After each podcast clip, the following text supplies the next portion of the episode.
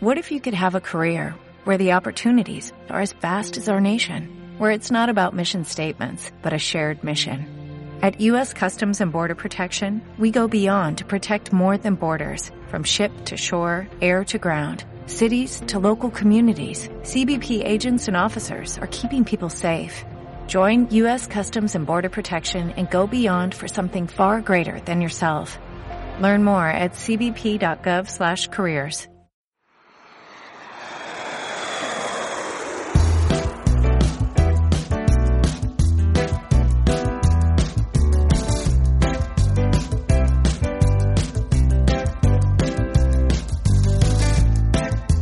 días, buenas tardes, buenas noches o lo que coincida con el momento del día en que le dieron play a esta cosa llamada Días de Ruta. Mi nombre es Facundo Re Y yo soy María Rosario Morelli. y estamos saliendo en directo por Radio Viajera, la primera radio temática de viajes en español. Este es el episodio número 4 de esta tercera temporada en el que hemos decidido viajar por la ex Yugoslavia. Si ya están escuchando esto, sabrán que es un podcast de viajes y si no, se lo estamos contando en este momento. Por supuesto nos pueden escuchar a través de www.radioviajera.com. También están todos nuestros episodios en Spotify, en iVoox, en Google Podcast, en Apple Podcast y prácticamente en cualquier plataforma de podcast que anda dando vueltas por la red. Y si se quieren poner en contacto con nosotros, sugerirnos algunos temas para que tratemos en el programa, preguntarnos algo, hacernos alguna crítica, aportar algo sobre lo que venimos hablando, ¿cómo pueden hacerlo? Nos encuentran en el Facebook o en Instagram como Días de Ruta. También pueden escribirnos un correo electrónico a radio@díasderuta.com. Tenemos una página web www.díasderuta.com. Allí pueden encontrar todo el contenido relacionado con el podcast y también algunos artículos escritos, ya que también es un blog. Hay notas sobre los destinos sobre los cuales estamos hablando esta temporada y también sobre muchos lugares más.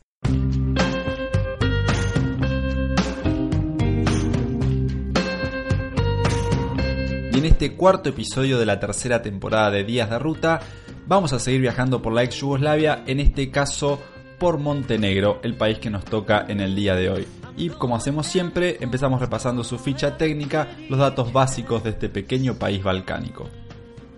El país de Montenegro cuenta con una población de 620.000 habitantes, tiene una superficie de 13.800 kilómetros cuadrados, estamos hablando que es casi la mitad que la provincia de Tierra del Fuego en Argentina, la más pequeña Argentina, así que realmente es una nación muy muy pequeña. Su capital es Podgorica, que cuenta con 186.000 habitantes, aunque en realidad vale aclarar que según la constitución de Montenegro existen dos capitales oficiales la principal y la más poblada, que es justamente Podgorica, y luego está la capital monárquica e histórica, que se llama Cetinja, a la cual se le otorga el estatus de antigua capital real. Vamos a hablar de ella un poco más adelante en el programa. El idioma oficial de Montenegro es el montenegrino, idioma que fue reconocido tras la aprobación de la constitución del país en el año 2007. El montenegrino es, como venimos hablando en todos estos países de la Yugoslavia, una forma estandarizada de un dialecto del serbocroata que anteriormente se llamaba serbio, de hecho, y antes de 1992, de una de las primeras decisiones, se llamaba serbocroata, con lo cual estamos hablando de prácticamente el mismo idioma. También vale aclarar que en el último censo, que fue en el año 2011, casi el 43% de la población afirmó tener el serbio como lengua materna, mientras que solo el 37% se refirió al montenegrino. Habría que ver cómo darían esos números hoy en día, pero para que se den una idea de lo que es la cuestión de identidad en el país de Montenegro, algo que va a ser clave en todo este programa. Siguiendo con la ficha técnica, hablamos de la economía, la moneda del país es el euro, aunque el país no es parte de la Unión Europea. Limita con Croacia, Bosnia, Serbia, Kosovo y Albania. El voto femenino, a ver Facu si lo adivinás. 1945. Así es, como en toda la ex Yugoslavia. Y ahora vamos a hablar de algunos montenegrinos famosos. El primero es Milos Raonic, un tenista profesional, quizás muchos lo conozcan. Él es de origen montenegrino, aunque actualmente está nacionalizado canadiense. Su mejor ranking, para que se dé una idea, en el ATP ha sido el número 3, así que estamos hablando de un gran tenista en la actualidad. Otro deportista famoso es Esteban Savic, futbolista que actualmente juega en el Atlético de Madrid. Otras personalidades famosas de Montenegro, nos remontamos un poco al pasado. Vamos a hablar de Alejandro I de Yugoslavia, este monarca que también fue conocido como Alejandro el Unificador, de quien hemos hablado en algunos de los programas anteriores, ya que fue el rey de los serbios, croatas y eslovenos en esa primera república que se conformó, que luego pasó a llamarse Yugoslavia y justamente Alejandro I fue el primer rey de Yugoslavia. Recordemos que también terminó sus días asesinado por un comando eh, medio macedonio, medio en colaboración con la Ustacha croata, lo que bueno, llevó a un periodo de desestabilización de esa primera Yugoslavia, que bueno, para los que no saben de qué estamos hablando, los remitimos nuevamente, especialmente al episodio número 2, donde hablamos de Croacia. Finalmente, otra personalidad importante de Montenegro, que queríamos nombrar es San Saba. Este santo fue el primer arzobispo de Serbia ya por el 1200 y es uno de los santos más importantes de la Iglesia Ortodoxa Serbia. Si alguno ha visitado alguna vez una iglesia de, de esta religión, seguramente ha visto eh, no retratos, pero mosaicos de esta figura. Se considera una de las figuras más importantes de la historia de Serbia. Su vida ha sido interpretada en múltiples obras y es constantemente recordado en todo lo que es la cultura serbia y en este caso también de Montenegro que mantiene la misma religión. Bueno, San Saba nació en Montenegro y probablemente sea en términos de la región su figura más trascendental. Como siempre, y no va a ser la última vez que los digamos en este episodio, las historias de Serbia y Montenegro se cruzan bastante, pero demasiado por este primer acercamiento. Cerramos la ficha técnica, vamos a escuchar música de Montenegro y ya seguimos.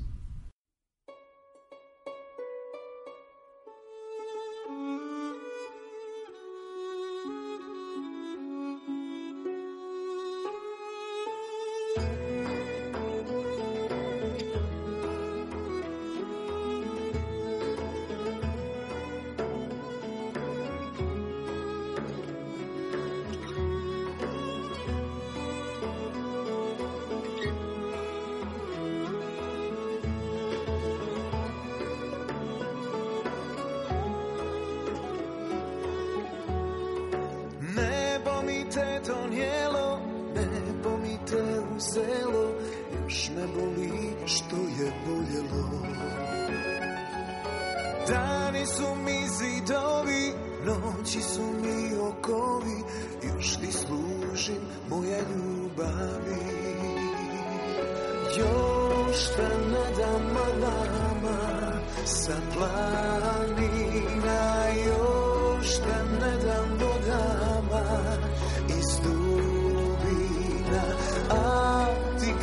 plačeš pustine, živio zaboravu, predaj me, zadadio, procvjetao ruzmarin, savio se bijeli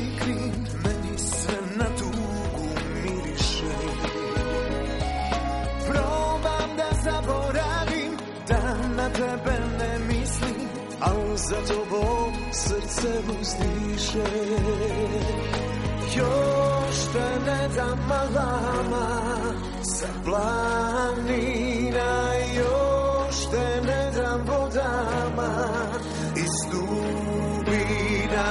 A ti kažeš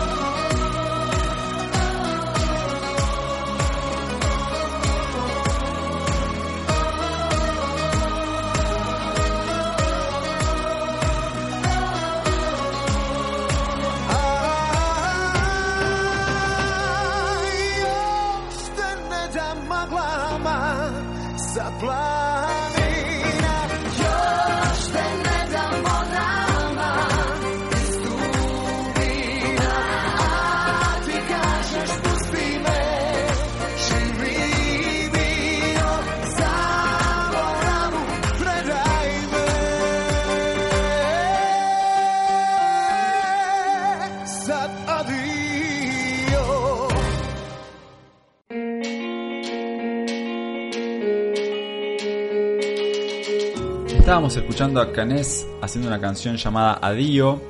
Este muchacho es un famoso cantante de pop de Montenegro que en el 2015 representó al país en el Festival de Eurovisión. A veces hemos hablado de este importante evento musical que tiene lugar en Europa. Y justamente se presentó con esta canción Adio. Terminó en el décimo tercer lugar que al momento de grabar esto fue la mejor participación histórica de Montenegro en el evento, así que vaya que ha dejado su marca. Además, si buscan el video en YouTube, van a ver que tiene muy lindas imágenes del país, así que se lo recomendamos.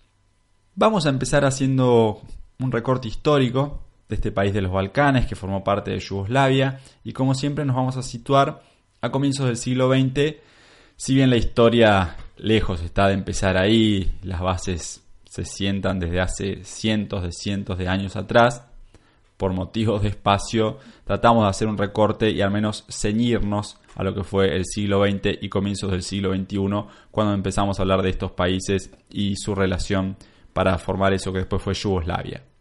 En este caso, después de la Primera Guerra Mundial, Montenegro, que era un principado, tenía una monarquía gobernada por un príncipe, se unió al reino de los serbios, croatas y eslovenos que se acababa de formar y que después, como ya venimos viendo, en el año 29 pasó a llamarse Reino de Yugoslavia, el reino de los eslavos del sur. Bueno, ya se unió Montenegro desde el principio en esa primera experiencia yugoslava. Después en la Segunda Guerra Mundial, como en el resto de Yugoslavia, eh, Montenegro fue invadido por, por la alianza fascista, en, su caso fueron los italianos los que primero tomaron control del país y crearon el reino de Montenegro, una especie de estado independiente, pero medio títere de, de los fascistas, muy parecido a lo que había pasado en Croacia, donde también los nazis habían declarado una especie de república independiente de Croacia, pero en realidad gobernada por los ustachas que detrás de ellos tenían a los nazis. Bueno, lo mismo pasó en Montenegro. Además, bueno, de los fascistas estos italianos y de los montenegrinos que los ayudaban, colaboracionistas que gobernaban el país en su nombre, había otros dos bandos enfrentados en Montenegro, como en casi toda Yugoslavia, podríamos decir. Por un lado, estaban los llamados Chetniks yugoslavos, eran unos nacionalistas bastante extremistas que querían echar a los fascistas, por supuesto, pero su mayor objetivo era unirse con Serbia, a la que consideraban un país hermano, y además restaurar la monarquía que había sido depuesta cuando llegaron estos fascistas italianos. El otro bando que estaba ahí en pugna, en Montenegro y en el resto de Yugoslavia, eran los famosos partisanos, también de los que ya hemos hablado, eh, unos comunistas que su logro era, su objetivo, perdón, era fundar un país que los englobara a todos, una Yugoslavia socialista y federalista, sobre todo este es el punto más importante, una vez que se acabara la guerra. Al principio estos dos bandos no se enfrentaron, los chetniks y los partisanos, porque tenían un objetivo en común que era expulsar a los fascistas, y de hecho en conjunto trabajaron, y en julio del año 41, juntos, llevaron a cabo el primer levantamiento antifascista de Europa, ahí en Montenegro juntos los Chetniks y los, los partisanos. Pero bueno, era una alianza que no estaba hecha para durar. Enseguida los dos bandos se dividieron. Lo dicho, tenían muchas diferencias irreconciliables que los llevaron a convertirse en enemigos hechos y derechos. Unos, los Chetniks, querían una monarquía centralista basada en Serbia y los otros, los partisanos, querían una república socialista y federal donde el poder estuviera más dividido. De a poco, con el correr de la guerra, los chetniks fueron perdiendo apoyo, especialmente entre la población de Montenegro, el país que estamos hablando hoy, más que nada porque esta postura de formar una gran Serbia estaba lejos de convencer a todo el mundo. Había muchas minorías en Montenegro que no estaban de acuerdo con esta idea. También había gente montenegrina o serbia, pero más liberales. Y también estaban los montenegrinos más nacionalistas todavía que ellos, que los chetniks, que querían conservar su, su, pequeña identidad como nación, por pequeña que fuera, no querían formar parte de Serbia. Digamos, formemos parte de Yugoslavia, pero en tanto montenegrinos. A finales del año 44, Podgorica, la capital, que en ese momento no lo era, perdón, pero era una ciudad muy importante, fue liberada por los partisanos y así se terminó la Segunda Guerra Mundial en Montenegro, que, al igual que en el resto de los países de la región, pasó a formar parte de una de las seis repúblicas de la nueva Yugoslavia. Montenegro era el más pequeño de estos países, que en general eran bastante pequeños, y Montenegro era el más pequeño de todos, y además era el que menos población tenía, pero en contraste creció mucho económicamente, sobre todo creció más que nunca en su historia porque, bueno, se promovió mucho el turismo. Montenegro, al igual que, la mayoría de sus vecinos, es hermoso, tiene una naturaleza impresionante, en muy poco espacio, ya vamos a hablar de esto eh, más adelante en el programa. Pero bueno, hay que entender que, que el turismo lo ayudó mucho y además otra cosa que lo ayudó a crecer a Montenegro fueron los fondos federales. En Yugoslavia todas las repúblicas aportaban a un fondo común no en cantidades iguales, digamos, cada uno aportaba en la medida de lo que podía, pero la redistribución también se hacía en la medida de lo que cada uno necesitaba, una redistribución para que todos pudieran mantener un nivel de vida algo equitativo. Y esto, que parece una idea tan justa y tan noble, también fue parte de los problemas que se generarían después, que ocasionaría disputas porque, bueno, lo de siempre un poco, los más ricos les empezaba a molestar mantener a los más pobres. Y estamos hablando principalmente de Eslovenia y de Croacia, que eran los países más desarrollados de toda Yugoslavia. Que de todos modos es curioso esta dicotomía que suele generarse en la redistribución, porque también los países más ricos están un poco molestos con la inmigración interna, pero si hay lugares que son más ricos que otros, dan más ganas de vivir allí. La idea dentro de Yugoslavia era que todo el país fuera un lugar vivible de la misma forma, que en todos los lugares estuviera el acceso a los mismos derechos y a las mismas oportunidades. Y de todos modos siempre hay molestias detrás.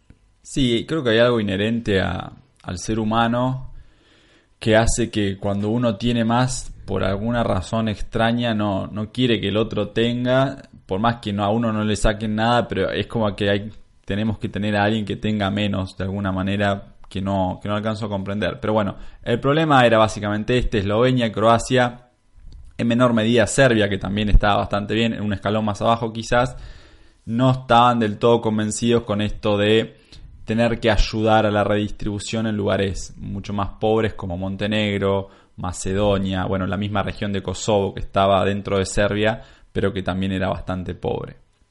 Antes decía que Podgorica era la capital, y no era cierto porque justamente este estatus cambió después de la Segunda Guerra Mundial. Antes era Cetinha, como vos habías dicho, Ro, que era la capital real histórica, y fue reemplazada por Podgorica después de la Segunda Guerra Mundial por varios motivos. Primero porque en el interín de la guerra pasó a ser la ciudad más poblada del país. También eh, tenía una posición geográfica más favorable, estaba más, más cerca del centro del territorio de Montenegro. Y a su vez, bueno, también por un motivo simbólico, imagino yo, eh, cambiar el lugar del poder real donde residía la monarquía por otro lugar completamente nuevo. También ayudaba a los nuevos aires que corrían por el país. De hecho, se rebautizó también la ciudad de Podgorica, que pasó a llamarse Titograd en honor al mariscal Tito, el líder de la ex Yugoslavia. Cuando llegan los 90, se empieza a desintegrar el Estado federal. Algo importante que hay que entender sobre Montenegro es que se mantuvo siempre aliado de Serbia. Fue la única república que se mantuvo con Serbia hasta el final en lo que fue Yugoslavia. Eh, militarmente no tuvo tanto peso, pero ayudó bastante en lo que fue la campaña en el sur de Croacia, especialmente sobre, en los ataques sobre Dubrovnik, esta importante ciudad en el sur de Croacia. Algo que genera resquemores hasta el día de hoy. Las relaciones entre croatas y montenegrinos no son muy buenas. De vuelta los remitimos al episodio de Croacia. Y bueno, en el 92, cuando se empiezan a ir todos prácticamente, Eslovenia, Croacia, Macedonia, Montenegro forma, junto con Serbia, la República Federativa de Yugoslavia, que a esta altura ya era el tercer estado con ese nombre en que menos de 100 años. Porque habíamos tenido el Reino de Yugoslavia, eh, la República Socialista, etcétera, de Yugoslavia, la del Mariscal Tito, digamos. Bueno, y ahora estaba la nueva Yugoslavia, solamente formada por Serbia y por Montenegro. En el 97 se hacen elecciones en Montenegro, ya se había dejado atrás el comunismo, por más que seguían dentro de lo que era una especie de Yugoslavia, el comunismo no estaba más, había un pluripartidismo, elecciones libres y abiertas, ganan eh, los opositores, el oficialismo en Montenegro era el que estaba más cercano a Serbia, especialmente a su líder, Slobodan Milosevic, del que ya vamos a hablar un poco más cuando, cuando llegue el turno de Serbia. Pero bueno, que es más o menos como el malo de esta película, por decir alguna línea rápida para introducirlo. prácticamente cualquier cosa que se vea o se lea sobre las guerras yugoslavas, si hay un villano, ese fue elegido Slobodan Milosevic, presidente de Serbia, después presidente de, lo que quedaba de Yugoslavia también. Pero bueno, eh, no, no es importante ahora si era el mal o no era. Hay que entender que los que gobernaban Montenegro eran aliados muy cercanos a él, que en el 97 cambia el poder en Montenegro y que los que suben al poder ya no se quieren poner tan cerca de Milosevic. Recordemos que en el año 97 ya había culminado la guerra de Bosnia y empezaban algunos reclamos en Kosovo, eh, con lo cual se puede entender que la población de Montenegro, viendo todos los desmanes que estaban sucediendo en la región, tal vez estaban tratando de llegar a un punto más neutral y más pacífico, si se quiere. Sí, este distanciamiento les cayó justo porque con la guerra de Kosovo y todos los excesos que se cometieron allí, además que fue la primera en, la que la OTAN intervino específicamente declarándole la guerra al Estado yugoslavo, con muchos bombardeos, sobre todo sobre Serbia, Montenegro al alejarse un poco de Milosevic y del poder serbio, si bien recibió algunas bombas de la OTAN, eh, no fue tan castigado como fue Serbia, no tuvo tantas bajas civiles, así que ese cambio de poder eh, justo a tiempo, la verdad que lo ayudó mucho en ese sentido. En el año 2003, ya terminada la guerra de Kosovo, terminados los problemas en Macedonia, se habían acabado las guerras en Yugoslavia, se termina también Yugoslavia, es oficialmente el último año que existe un territorio con el nombre de Yugoslavia, porque el país se vuelve a renombrar como Serbia y Montenegro. Serbia y Montenegro. Seguían unidos, pero ya era una unión bastante débil. Lo único que tenían en común era un parlamento sin demasiado peso en cada país. También tenían una especie de ejército en común, pero después prácticamente nada más, cada uno estaba por su lado. De hecho, esta unión duró apenas tres años y ya en el 2006 se hizo un referéndum en Montenegro para ver si la gente quería independizarse definitivamente de Serbia. Y de todas maneras los resultados fueron muy ajustados. Eh, el sí ganó, el sí por la independencia, pero con apenas un 55,5%, que estaba ahí nomás de lo que había marcado la Unión Europea como límite para reconocerlo. La Unión Europea había pedido 55% mínimo a favor si no, no reconocemos el Estado. Y bueno, ganó ahí por un escaso margen. Hubo algunas sospechas, por supuesto, de irregularidades, no importa. El tema es que Montenegro se independizó, pero a diferencia de otros referéndums de otras repúblicas yugoslavas como Eslovenia, Macedonia, etcétera, acá la cosa realmente estuvo muy peleada. Y por cuestiones que vamos a ir hablando un poquito más adelante en este episodio, se entiende por qué es tan ajustado, Tal vez los las otras regiones tenían una cuestión de identidad más fuerte, más arraigada. Montenegro es un estado peculiar en ese sentido, por eso tal vez el porcentaje tan bajo. De todos modos, en el 2006 gana el sí y allí termina finalmente cualquier tipo de unión entre los estados del sur de los Balcanes. Vamos a escuchar otra canción de Montenegro y ya seguimos.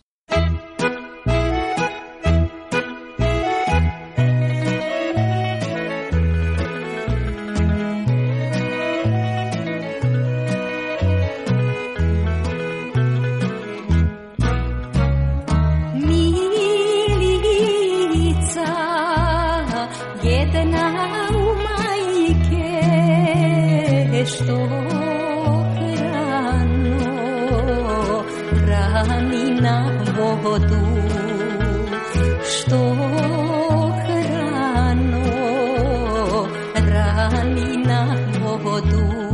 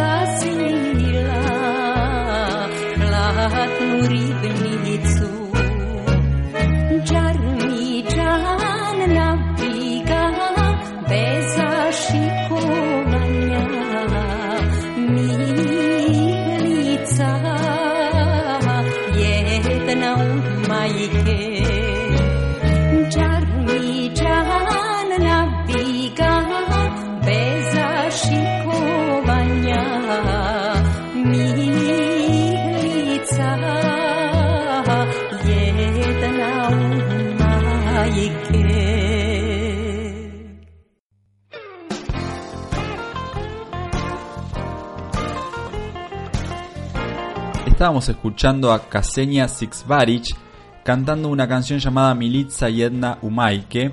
Sixvarich fue una cantante montenegrina de folclore muy popular, sobre todo en la época de Yugoslavia, muy conocida en todos los países de la región. Eh, llegó a ser tan importante en su país natal, en Montenegro, que en 2008 se la homenajeó poniéndole su nombre a una calle de Podgorica, la capital de Montenegro. Para este tercer bloque de este cuarto episodio de la tercera temporada de Días de Ruta, vamos a hablar de nuestro recorrido personal por Montenegro, como en el resto de los países de la ex Yugoslavia. Estuvimos ahí viajando, recorriendo un poco, conociendo esta impresionante naturaleza que sin duda tienes, pero también tratando de entender un poco más la identidad de estos pueblos tan compleja de todas formas de analizar. Creo que no nos alcanzaría una vida para entender. A veces uno, o al menos yo, veo un reduccionismo en algunas cosas que leo, que veo, como se busca simplificar este tema de las identidades como si fuera un capricho de una gente que, que está mal de la cabeza. Y realmente me molesta un poco porque es realmente muy complejo y yo creo que, que hay que respetar, sobre todo más cuando uno no sabe, más cuando uno no pertenece ahí. Por más que uno lea, vea, escuche lo que sea, nunca vas a saber más del que está ahí, nunca vas a entender cómo se siente el que está ahí. Y por eso yo creo que, que antes que nada hay que respetar. Y algo que ha generado tantos conflictos a lo largo de la historia, eh, no creo que sea una cuestión muy sencilla de entender. Sí, realmente a veces se ven comentarios hechos con demasiada liviandad para mi gusto en un tema que es tan complejo y que genera tanta sensibilidad. Eh, lo que hemos tratado, dedicándole una temporada entera, en este caso a este conflicto, a toda esta región, y en cada programa que hacemos es darle el respeto que se merece y la diversidad de miradas que podemos aportar desde este lugar, porque nos parece una forma de, respetar lo que sucedió allí. Pero yendo a nuestro recorrido, entonces decíamos, bueno, empezamos por Podgorica, la capital, una ciudad muy pequeña, ya lo dijo Ron, no, no llega a los 200.000 habitantes, pequeña sobre todo para los estándares que estamos pensando, una capital europea. Eh, ya es llamativo por el hecho de decir cómo hay una capital en Europa que sea tan chica. Bueno, Podgorica en Montenegro es el caso. Se nota lo pequeña que es. Tiene unas avenidas muy lindas, eh, que uno se ve que se ven bastante modernas, evidentemente se han ido construyendo en los últimos años, pero que están bastante vacías, en general hay poco tráfico. Eh, hay muchas bicisendas también eh, a tono con la regulación europea, pero que tampoco se ven muchas bicicletas usándolas. Se aprecia también una especie de falta de infraestructura. Bueno, imaginemos un país que empieza a funcionar como tal y de repente tiene que albergar sedes de, importantes instituciones, las que hacen funcionar el Estado, y de repente, bueno, no hay dinero, no, no hay infraestructura para, para todo. Me acuerdo que vimos la sede del Comité Olímpico de Montenegro, un ente muy importante que maneja eh, los deportes olímpicos de todo un país y era poco más que una casa eh, atacada por la humedad. Realmente era un lugar muy pequeño y nos llamó mucho la atención este tipo de cosas. Sí, un- una pequeña oficina en, en un espacio de, de un parque que lo- la vimos de casualidad.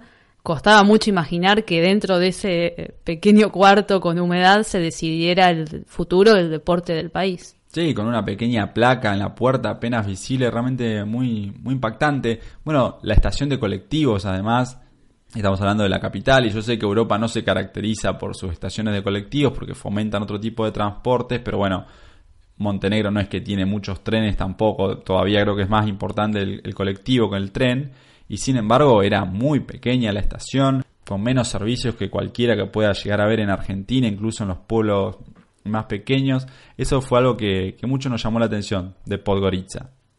Estuvimos unos pocos días eh, porque la verdad que no hay mucho para ver turísticamente, más, de, más allá de estas, de estas curiosidades, de decir, bueno, esto es una capital europea eh, más pequeña, con poca infraestructura, un poco abandonada por momentos, quizás no tan limpia, pero es interesante ya por eso mismo. Pero bueno, turísticamente no daba para mucho tiempo, así que lo primero que hicimos fue alquilar un auto. Montenegro en general es un país bastante económico, como el resto de la región, pero probablemente entre los más baratos que hay por ahí. Algo muy curioso al alquilar el auto es que si uno lee en internet te hablan de que en los Balcanes y específicamente cuando te vas más hacia el sur, a Montenegro, Albania, Macedonia, se maneja como locos, pero de todas maneras la velocidad máxima en las rutas no es más de 80 kilómetros por hora, que va en contraste con este prejuicio que se suele tener. Y eso en, casos contados, porque en general me acuerdo que la mayoría del tiempo teníamos que circular a 60, por ahí una ruta que no había nadie, y había que ir a 60 y a veces incluso había que bajar a 40 y había que bajar porque después te agarraban los policías, te hacían una multa, o sea, era realmente algo a respetar. Sí, de hecho, bueno, nosotros hemos viajado en invierno, tal vez en verano las rutas estén un poco más llenas, pero estamos hablando que había sectores donde éramos el único auto por mucho tiempo y aún así había que ir a esa velocidad que se sentía casi irrisorio. De todos modos, estuvo bien para aprovechar a ver el paisaje en todo momento, porque a esa velocidad la verdad que se podía apreciar cada uno de los recovecos de la costa. No, la verdad que se disfruta muchísimo viajando a esa velocidad. Y para todos estos que tienen prejuicios, la verdad que créanme que se maneja peor en Argentina, creo yo. Bueno, ni hablar de la velocidad, pero no, no es una locura manejar en Montenegro, así que no es ningún tipo de problema alquilar un vehículo en ese sentido. Cuando salimos de Podgorica hicimos una pequeña parada en el monasterio de Ostrog, que es un lugar muy hermoso en la montaña, bastante elevado. Bueno, básicamente, bueno, Montenegro justamente recibe ese nombre por sus grandes montañas de color en general más oscuros. Es un lugar muy impactante, pero no solo por las montañas, sino también por la combinación con la costa. Tiene una costa bastante corta, pero es impresionante, con el mar Adriático de color turquesa, un lugar muy verde también. El contraste de montaña y costa realmente es impresionante, es un lugar hermoso. Este monasterio en particular está construido en lo alto de una montaña, como metido en la piedra, por supuesto un monasterio ortodoxo, valga la redundancia. Tuvimos que subir bastante con el auto para llegar. Realmente un lugar imperdible. De ahí ya bajamos hacia lo que es la costa, la riviera de Montenegro, que tiene un montón de localidades hermosas, son todas bastante parecidas, con casas con techos de tejas rojas, eh, calles empedradas, en general poco tráfico porque las calles son bastante estrechas cuando no son decididamente peatonales, construcciones muy antiguas, lo que les decíamos, el mar de un lado, las montañas del otro, cualquier pueblito que uno elija al azar, realmente que es hermoso. El hecho de que la costa tenga bastantes accidentes geográficos, podríamos decir, de que sean bahías y penínsulas, hace que en cada recoveco de la ruta aparezca un pequeño poblado, una montaña, un pedazo de mar con un color turquesa impactante, es realmente muy pintoresco y muy fotografiable. No tiene desperdicio ninguno de esos lugares, eh, podemos nombrar algunos como Herceg-Novi o Peras o quizás el más conocido Kotor de todos ellos, que es uno de los más famosos, de hecho lo habíamos conocido algunos años antes cuando habíamos estado en Croacia, porque, bueno, más que nada se empezó a hacer popular como una excursión de un día desde Dubrovnik, no está demasiado lejos de Croacia, un poco más de 100 kilómetros, pero la verdad que, que se hace valer por sí mismo. De ahí eh, nos metimos ya un poco para adentro, porque queríamos ir a un lugar ya más metido en las montañas, dentro de lo que es el Parque Nacional Lopchen, que es el mausoleo de Niegos, un importante, bueno, poeta, filósofo, que fue príncipe también de Montenegro, una especie de prócer montenegrino, y está su mausoleo ahí en lo alto de una montaña, más que nada, quizás no tanto por el sentido histórico para nosotros, pero realmente dicen que es un lugar hermoso con una vista espectacular, y digo dicen porque no pudimos llegar, piensen que nosotros visitamos Montenegro en pleno invierno, bueno, no lo elegimos, se dio así, y si bien lo que es la costa es hermoso, sigue estando buenísimo, además hay muy poca gente, ya cuando te metes para la montaña empiezan los problemas porque hay mucha nieve en general a medida que uno sube. Y bueno, eh, los últimos kilómetros que subían hacia este mausoleo estaban cubiertos de nieve, así que fue, fue imposible pasar, digamos, nadie se había molestado en abrir esa ruta, totalmente entendible, porque para qué vas a abrir por tres turistas locos que pueden llegar en el invierno. Sí, de hecho, cuando llegamos al desvío de la ruta que se metía hacia el mausoleo, vimos que estaba completamente cubierto de nieve. Yo soy una persona muy optimista, me bajo del auto, digo, bueno, podemos ir caminando si no se puede ir con el auto. Eh, creo que la nieve me llegaba a la altura de la rodilla, así que tras tres pasos desistí y volví hacia el vehículo. Y todo ese sector de la ruta, bien al, al tope de la montaña, tenía una cantidad de nieve que entraba solo un auto. Los dos carriles se habían convertido en uno y había pared de nieve a los dos costados, con lo cual agradecimos que no nos cruzamos con ningún auto de frente hasta que la ruta se ensanchó nuevamente. Literalmente pared, era un metro de nieve a cada costado. Si te cruzabas un auto de frente, no sé, era retroceder no sé cuántos kilómetros hasta que alguno pudiera pasar. Bueno, por suerte no tuvimos que pasar por esa situación. Bueno, eh, seguimos bajando por la costa de Montenegro. Antes de volver al mar, igual pasamos por Cetiña, esta antigua capital real, que es un lugar bastante bonito, quizás más lindo que Podgorica, se ve todavía algunas construcciones más históricas. De todas maneras, no nos detuvimos demasiado. Seguimos para la costa, que es el punto fuerte de Montenegro. Volvimos, digamos, a la costa. Pasamos por un lugar muy pequeño pero muy peculiar que se llama Sveti Stefan. Es una pequeña isla, ahí nomás de, de lo que es el continente, serán 500 metros. Está conectada con un, con un camino, con una ruta, pero no, no se puede entrar. Es una isla resort donde está el hotel más exclusivo de toda la costa de Montenegro. Estamos hablando de un lugar donde la habitación más barata sale 500 euros la noche y no es que puedes entrar a dar una vuelta, digamos. Me imagino que sin reserva no, no te reciben. Para que se den una idea, ahí se hospedó gente como Marilyn Monroe o el ajedrecista Bobby Fischer, eh, Sofía Loren, Kirk Douglas, Claudia Schiffer, incluso ahí se casó Novak Djokovic, el tenista serbio. Realmente un lugar muy exclusivo, muy lindo. Nosotros le pudimos sacar algunas buenas fotos de lejos y no más que eso. Sí, la verdad que quisimos intentar acercarnos, pero con nuestras ropas de varios días usadas, con las mochilas de viaje, no creo que diéramos con el target que, que visita el lugar, así que hay que conformarse con las fotos de lejos. O si tienen 500 euros ahí para, para gastar, bienvenido sea, yo creo que están muy bien invertidos. Seguimos bajando por la costa, acercándonos eh, a lo que es la frontera con Albania. Pasamos por otras eh, lindas ciudades con mucha tradición histórica como Bar o Ulcini. Y algo interesante de que cuando te acercas al sur de Montenegro es que se empieza a ver una especie de cambio, lo que es curioso para un país tan pequeño que cambie tanto en algunos kilómetros. Y el principal cambio es que cuando uno viene del norte, cuando uno viene de Podgorica, parece una pequeña Serbia, ¿no? Digamos las iglesias ortodoxas, etcétera.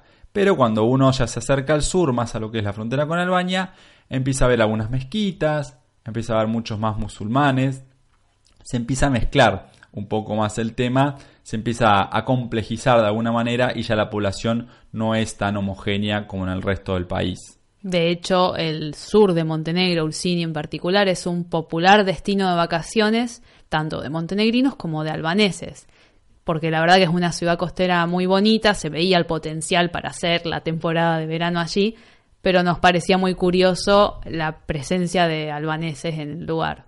Sí, Ulcini espectacular, la verdad. Nosotros llegamos en pleno invierno, igual estaba todas las luces apagadas, había tres hoteles funcionando, no te prendían la calefacción, la verdad que bueno, fue una experiencia no sé si del todo positiva en ese sentido, no te daban toalla, no salía agua caliente del baño, bueno, era como, che, es invierno, yo lo lamento, pero no vamos a trabajar, bueno, está perfecto, yo entiendo, pero me imagino que en el verano eh, debe explotar, tiene una ciudad antigua hermosa, combina la montaña, la playa, las ciudades antiguas, bueno, además es baratísimo, la verdad que eh, si tuviera la posibilidad de volver en verano, sin duda que lo haría. Y lo último que recorrimos, antes de volver a, a Podgorica, de volver el auto y a seguir nuestro camino por el resto de la ex Yugoslavia, fue el lago Skadar, que es un enorme lago en esta región sur de los Balcanes, que lo comparten Montenegro también y Albania. En Albania se llama Skoder, es una región también muy linda, también otra vez entre las montañas. Realmente no tiene desperdicio. En general Montenegro no tiene desperdicio. Por ahí, por haber ido en invierno, nos quedaron pendientes algunos parques nacionales, ver más lo que es las montañas propiamente dichas. Tiene algunos destinos espectaculares realmente. Así que bueno, nos quedará una visita pendiente para cuando haya un clima un poco más benigno. Vamos a escuchar otra canción sobre Montenegro y ya volvemos.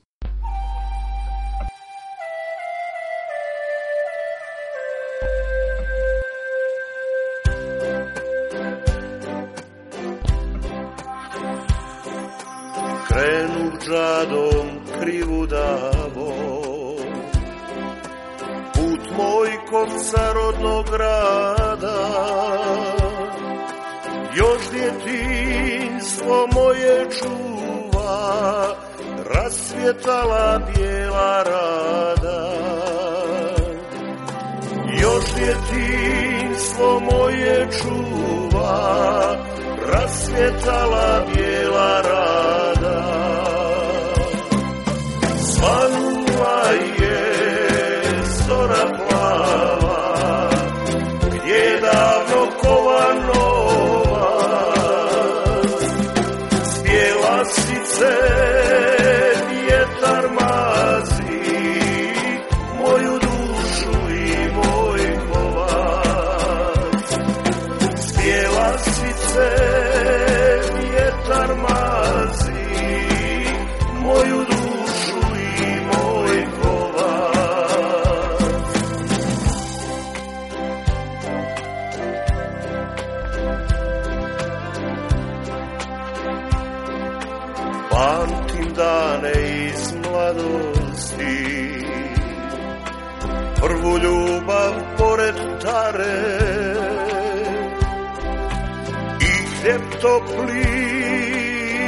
ispod sača Suze moje majke stare. I hljeb topli ispod sača Suze moje majke stare. Svanula je zora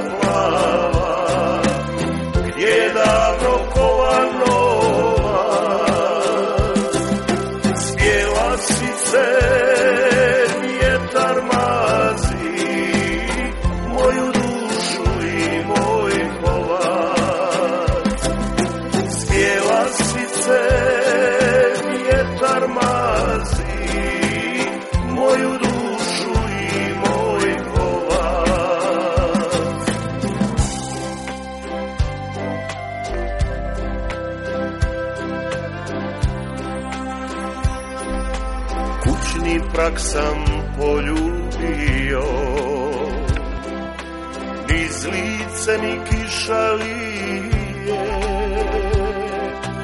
Niko ne zna ko zavičaj Dušu moju da ogrije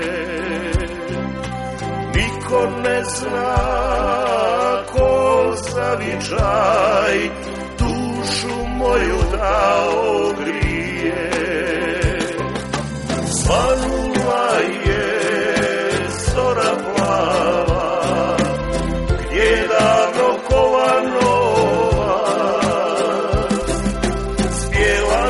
say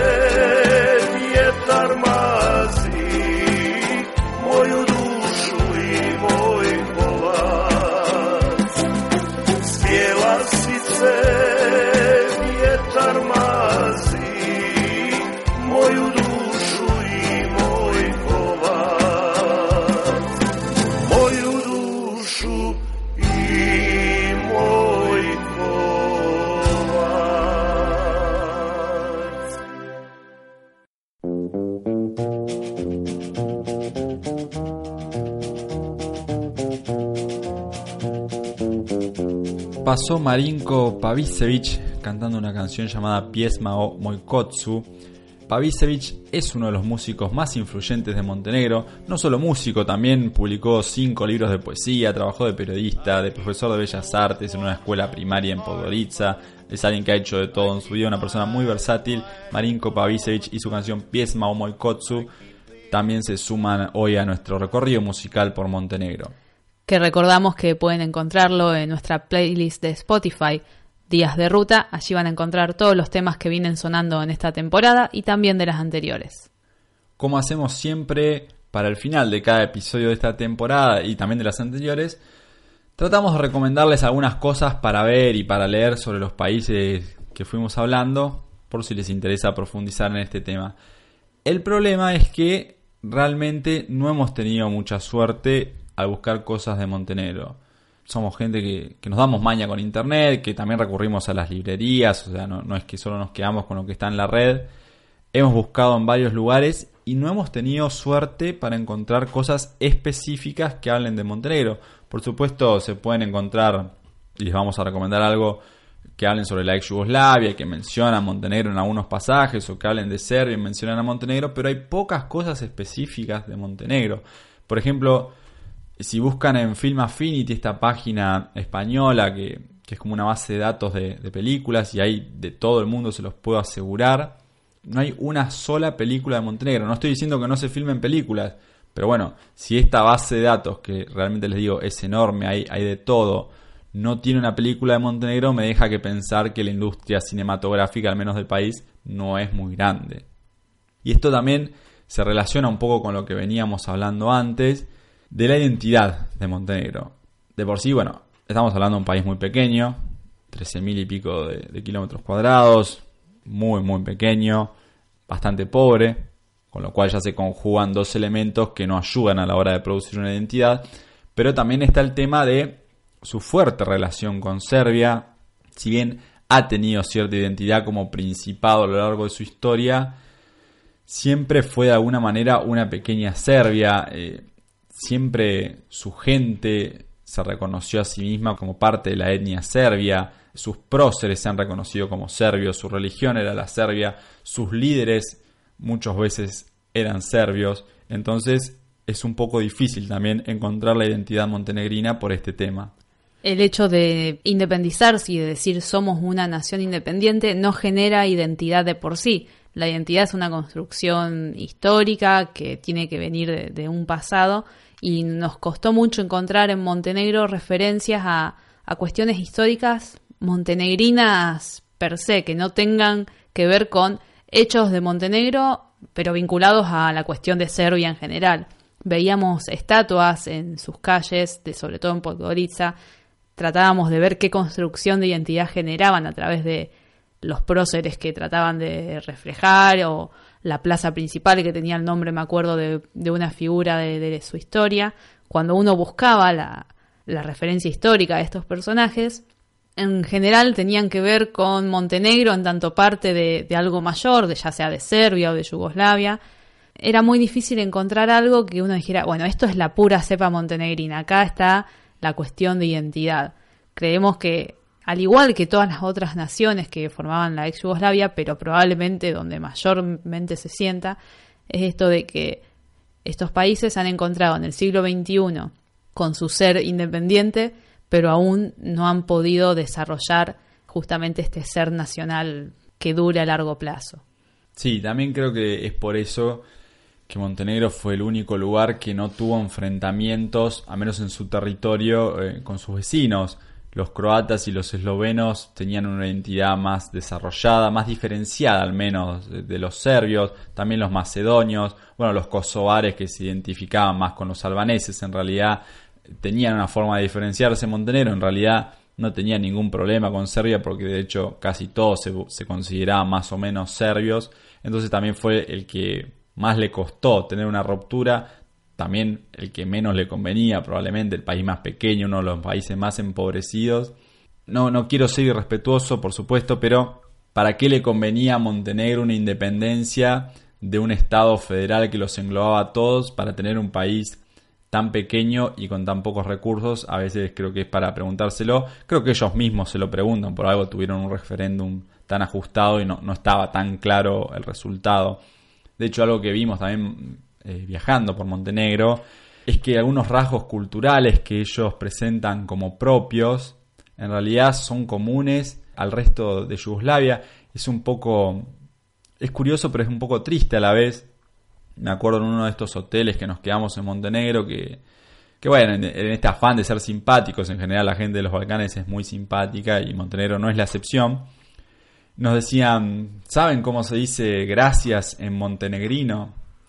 Y sí, sabíamos, no porque fuéramos unos políglotas bárbaros, pero porque habíamos estado en el resto de los países de la ex Yugoslavia y era exactamente igual la palabra de hecho, hasta en Eslovenia, que a, priori habla un idioma un poco más diferente, también es la misma palabra, es bala para decir gracias. Y después, bueno, con el tema gastronómico ni hablar, que no, están en Montenegro, tienen que comer shevapi. Bueno, es un plato típico, una especie de carne, no, no sé muy bien cómo explicarlo. Pero veníamos comiendo shevapi desde que entramos en Eslovenia, en Croacia, en Serbia, en todos lados comíamos shevapi, en Bosnia. Eh, prueben burek, también una especie de unos rolls con con verduras o carne adentro, queso. También veníamos comiendo burek en Bosnia, en, Serbia, etcétera. Tomen rakia, este alcohol tan típico de la región. Nada de eso al final del día podían decir, no, esto es de Montenegro. Bueno, esto es de la región. Quizás tampoco es serbio, quizás tampoco es esloveno. Pero bueno, es eslavo, ¿no? No, no le pertenece a ninguno porque sí y les cuesta mucho encontrar estos rasgos identitarios hoy en día parecen estar tan preocupados por distinguirse unos de otros que no terminan de, darse cuenta o quizás se dan cuenta y es lo que todavía les hace ruido de todas las cosas que tienen en común. Por supuesto, pero bueno, más allá de esto vamos a recomendarles algo como para no dejar al pobre Montenegro sin nada. Es un libro llamado Breve Historia de la Guerra de los Balcanes. Fue publicado en el año 2016 por dos españoles, Iván Romero y Eladio Romero. Es un libro bastante breve que recorre un poco cómo se formó Yugoslavia, cómo se empezó a dividir y más que nada hace hincapié en esto de las guerras en los distintos países. Como decíamos, Montenegro al no participar tan abiertamente, al no tener guerra en su propio territorio, no está muy mencionado, pero de todas maneras hay algunas cositas interesantes. Para mi gusto y a, colación con lo que mencionábamos antes, es un poco tendencioso el libro, simplifica demasiado las cosas, una visión que mucho no me gusta, pero creo que siempre suma leer cualquier tipo de material. Sirve para tener una idea general, al menos de lo violento, del extremo que se llegó en estos enfrentamientos que fueron las guerras yugoslavias y hasta qué punto se tuvo que sacrificar un montón de cosas para ganar, entre comillas, si es que alguien ganó algo. Cerramos el episodio número 4 de la tercera temporada de Días de Ruta. Seguiremos en el próximo episodio viajando por esta región fascinante que fue la ex Yugoslavia. Hasta la próxima. And to the music, I watch flight attendants move. Oh, oh. ¿Necesitas ayuda? En O'Reilly Auto Parts te ayudamos. ¿Necesitas algún consejo? Te aconsejamos. Nuestros profesionales en autopartes están siempre disponibles para ayudarte a encontrar lo que necesites. Excelente servicio al cliente es solo una de las ventajas que ofrece O'Reilly Auto Parts. Los profesionales en autopartes. Oh, oh, oh, O'Reilly Auto Parts.